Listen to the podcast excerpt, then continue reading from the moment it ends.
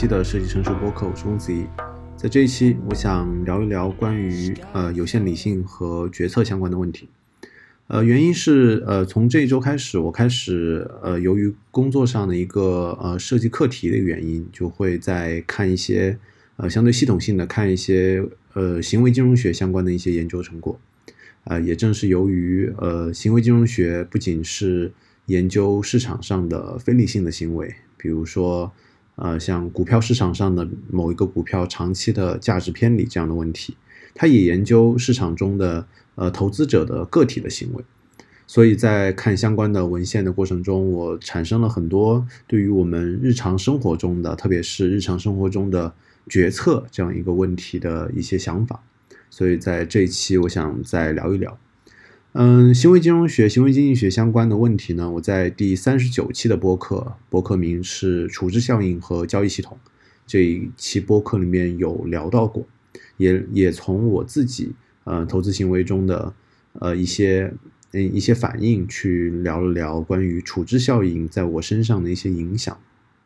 而那一期呢，我觉得更多的是由于由单个的效应去看，比如说对于个体的影响。而这一期，我想更加扩展性的去看，不仅仅去看投资行为，而且我想去看对于我们自己而言的非常重要的，也就是更加广泛的我们在生活中面临的决策问题。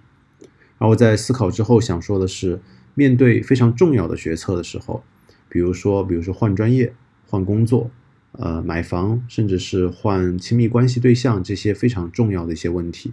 我们去认识到自己的行为的非理性和信息不完备，从而去尽可能的减少我们自己的呃决策的频次，是对于个体而言最可行的一个方式。那么下面我会去由行为金融学的视角来去解释这样一个问题：我们为什么应该关注决策这样一个问题？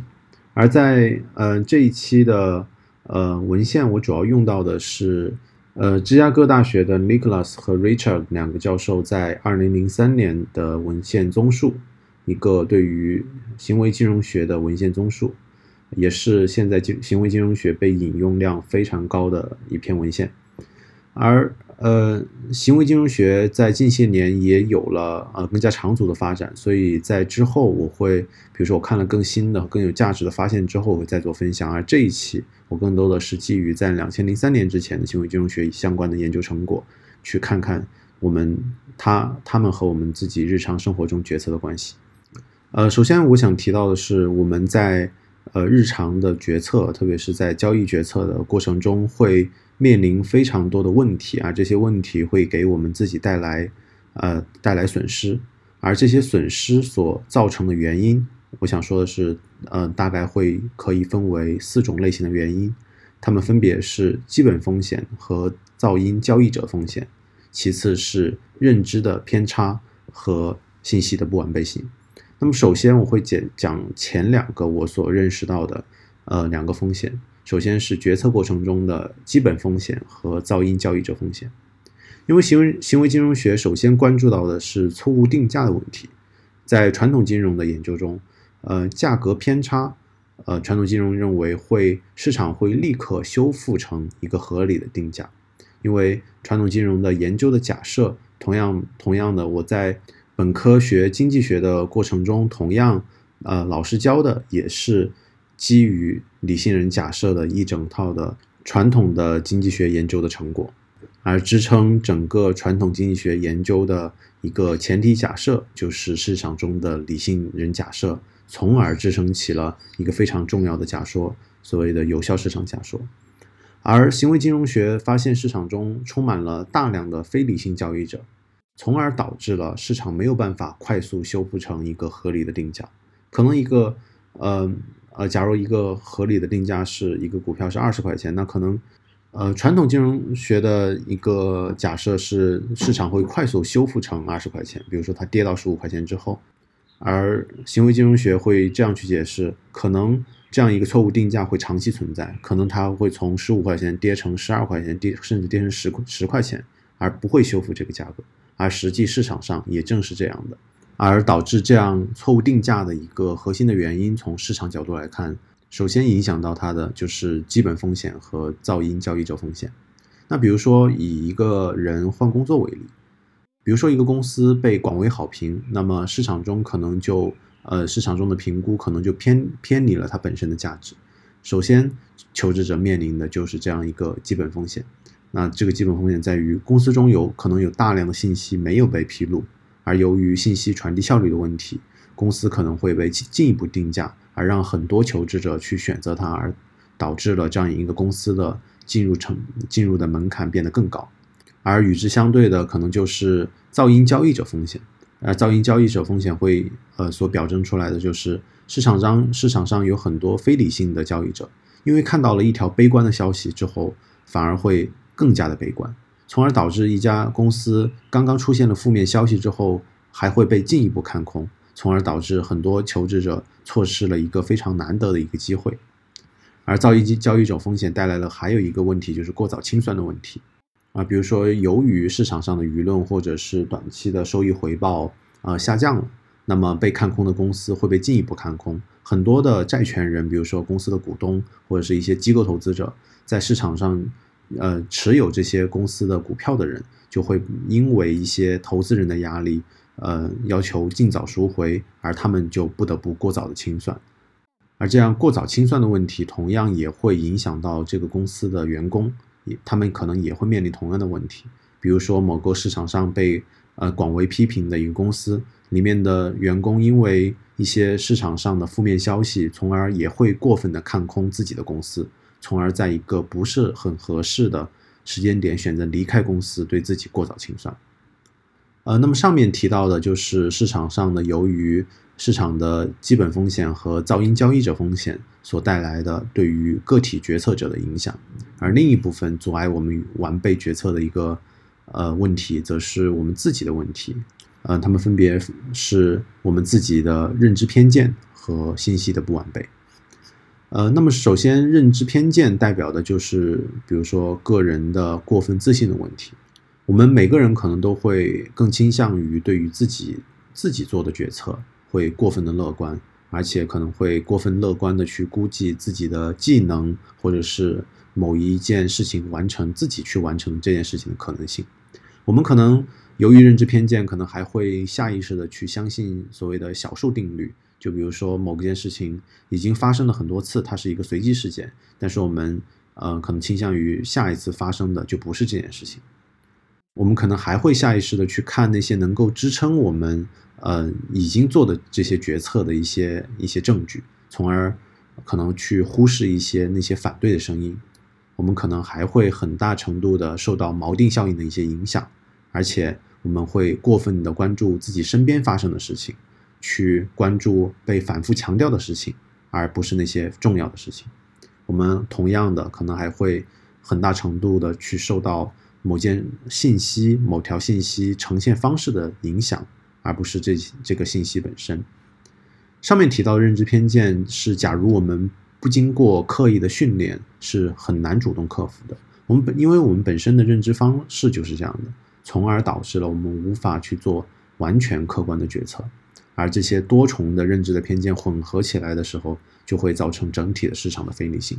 而且不仅仅是由于我们自己的认知偏见，而且还有在影响我们的是，我们非常难以掌握非常完备的信息。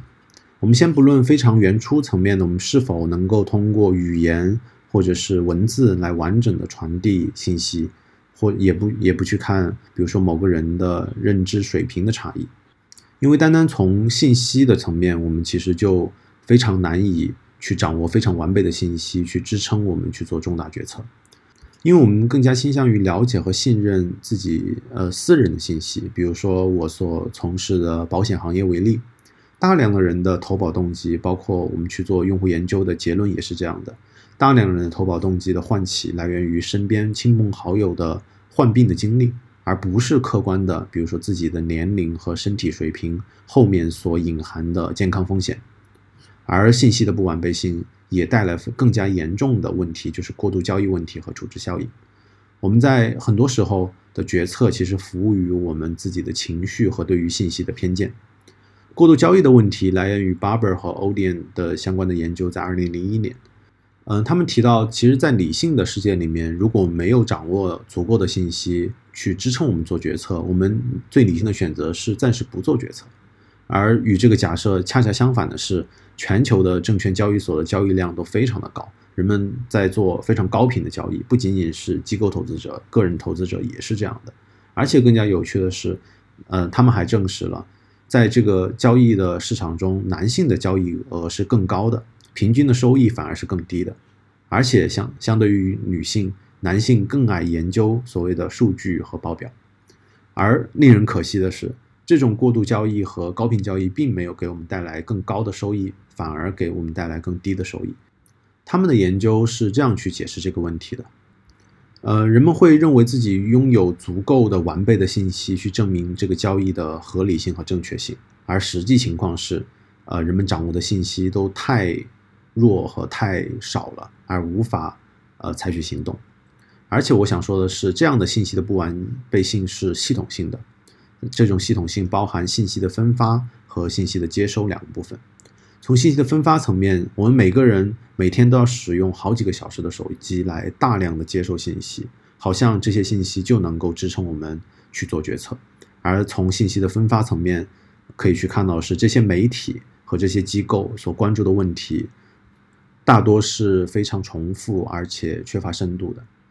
从爱德华·塔夫特，也就是那个耶鲁大学的统计学和政治学的教授，他的信息理论去解释，就是这些信息单纯的是散点的信息，而无法形成知识和智慧来指导我们去做决策。而从信息的接收层面去看，信息的不完备性也来源于我们自己的认知偏见、过度的自信和难以克服的和各种情绪的影响。让我们进行高频的交易，并且损害自己的利益。呃，那么总结一下我上面提到的，我们难以去做重大决策和难以支撑我们去做重大决策的一个原因，分别是市场的两个原因，分别是市场的基本风险和噪音交易者风险，还有两个来自于我们自己的原因：认知偏见和信息的不完备。或者可以这样说。大多数情况下，我们都难以克服上面提到的这四个缺陷，来做出足够理性的、价值最大化的决策。那么，呃，我们下一个问题就是，我们应该如何去克服这四个缺陷呢？嗯，虽然行为金融学是经济学中的显学中的显学，但是我们日常生活中的应用其实并不多，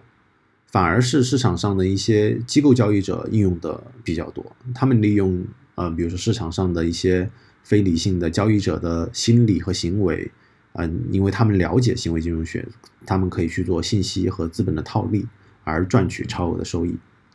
而且同时，就像我上面说的，行为金融学不仅仅影响到我们的金融行为，还影响到我们日常的各种形式的决策。比如说，一个在市场上做高频交易并且亏损的人，可能他在求职的过程中，或者是在买房决策这些重大决策的时候，可能同样会做出非理性的决策。那么，应该我们应该如何去应对呢？呃，那么单单从我们上面提到的信呃两个两大类风险的信息结构来看，我想到的也是可以从两个方面去做入手。那么，去应对市场的基本风险和噪音交易者风险，我所想到的就是我们尽可能的去减少自己决策和交易的频次，让我们自己尽可能少的去做决策。这个结论其实不难推导，因为市场上的基本风险我们是没有办法去做预测和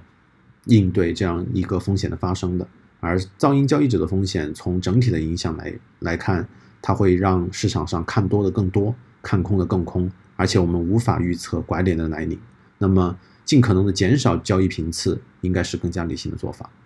而应对自己的认知偏见和信息的不完备呢？那么，我觉得可能更具有操作性的做法，就是对于我们自己而言，我们去了解和认知自己的认知过程，是一个合适的做法。因为只有我们了解到了自己的认知过程，那么才有可能去 hack 这个认知过程。对于认知的偏见，我觉得我们要从不同的角度去认知自己的认知过程。我们去通过我上面提到的行为金融的视角，只是视角之一。我们可能可以通过。演化论的视角，通过心理学的视角，通过社会学的视角，或者通过生理学，或者通过伦理学的视角，去各个视角去切入，去看我们的认知过程。那我们更加全方位的、更加完备的去了解到了自己的认知过程之后，那我们去干预自己的认知过程，那么就成为了可能。因为如果我们不主动干预，我们必然的会像上面的噪音交易者一样，像他们那样去做决策。我们，呃，像他们那样过度自信、高频交易，而且收益更少。那么应对信息不完备这样的问题呢？而我觉得这个是一个更加需要个体努力和反思的一个环节。我们需要尽可能多的和有效的去收集信息。从不同的角度去看问题，而不是直接去信任媒体给到的报道和观点。我们需要更加相信更加一手的信息，而且去看别人是怎么做的，而不是怎么说的。而且更重要的是，我们不仅仅收集和消费各种各样的信息，而且更要应该做的是采用输出的形式，让这些信息结构化，从而形成内化的知识或者是智慧，尽可能使自己的信息得到完备。来支持自己能够去做更加理性的决策。嗯，好的，那么这些就是我今天想要分享的内容，关于有限理性和有限理性的决策。呃，非常感谢您收听第四十九期的设计成熟播客。如果您希望加群讨论，可以添加设计成熟小助手的微信号，呃，微信号就是设计成熟小助手的拼音首字母。我也非常推荐您去阅读我文中所提到的相关的文献和参考链接。非常感谢您的收听，我们下期再见。